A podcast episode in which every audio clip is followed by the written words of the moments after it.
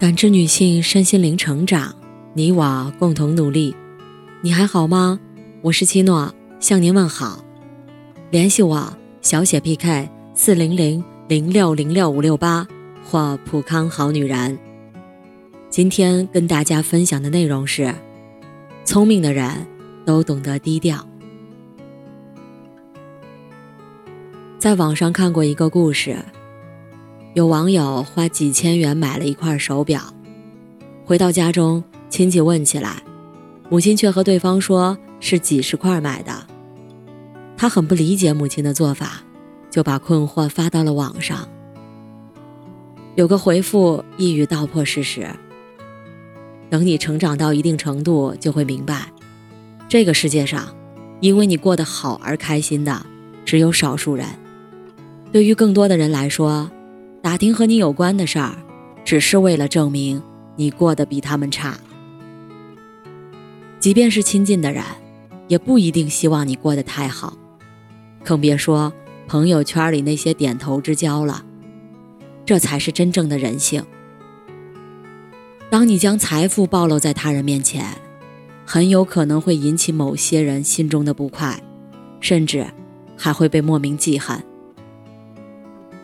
有句古话说：“客不离货，财不露白。”意思就是在社会闯荡，千万不要把自己的财富显露出来。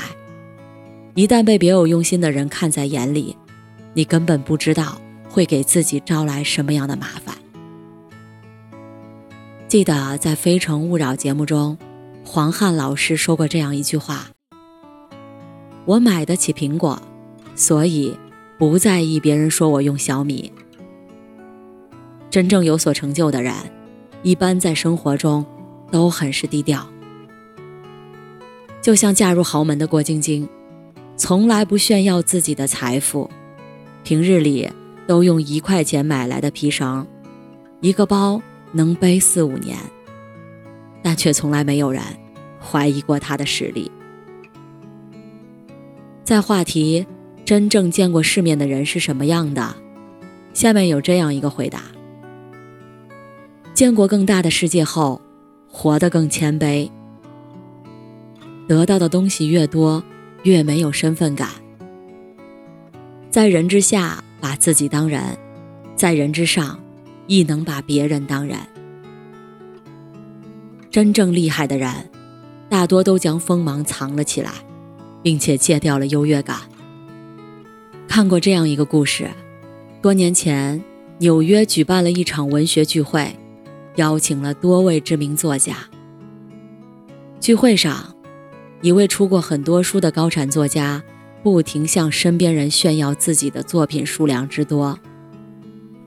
当他看见一个没怎么开口且着装朴素的女子，心里以为女子的沉默寡言是因为没啥名气，优越感油然而生。